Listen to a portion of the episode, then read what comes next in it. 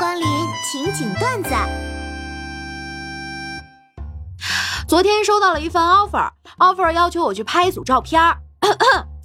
照片采集要求：要求免妆、无修图、人像清晰、层次丰富、神态自然、无明显畸变。看到这里，我太难过了。现在找个工作怎么就这么难呢？要求这也太苛刻、太反人类了吧！我真的没有办法在免妆、无修图、神态自然的情况下做到人像清晰、层次丰富、无明显畸变呢。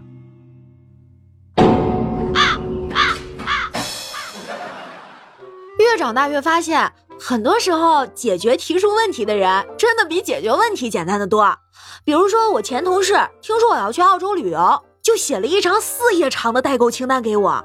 我只动了两下手指，把他拉黑，就把这个问题完美的解决了。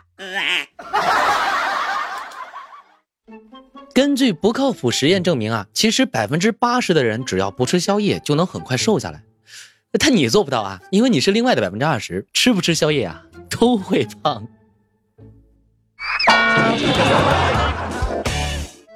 刚去一理发店洗头发，洗头小哥一摸到我的头发，就用极其夸张的动作，还连同排比形式说：“哎呀，小姐，你这头发太多了，太干了，太打结了，很难洗啊！哎，要不要做个补水护理，焗个油啊？顺便办个卡吧，现在办卡还有优惠呢。”啊，真的洗不了吗？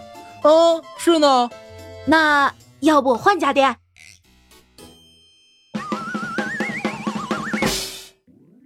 我妈觉得我要么结婚养孩子，要么上一个朝九晚五的班，重点是一定要参加人类的社会活动，不然我就会变成一个反人类。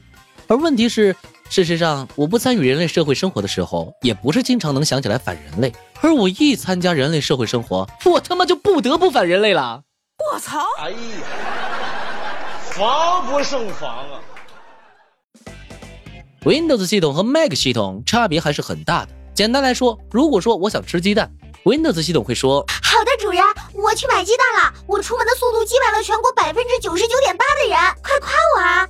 哎呀，菜市场有垃圾，是否清理？主人，你没理我。是否清理倒计时六十秒？那我清理啦。我清理的速度也好快呀，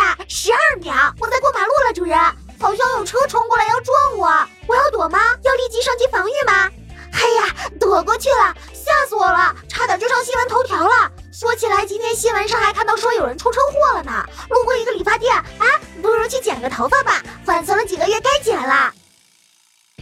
而 Mark 系统会说：“好的。”哎。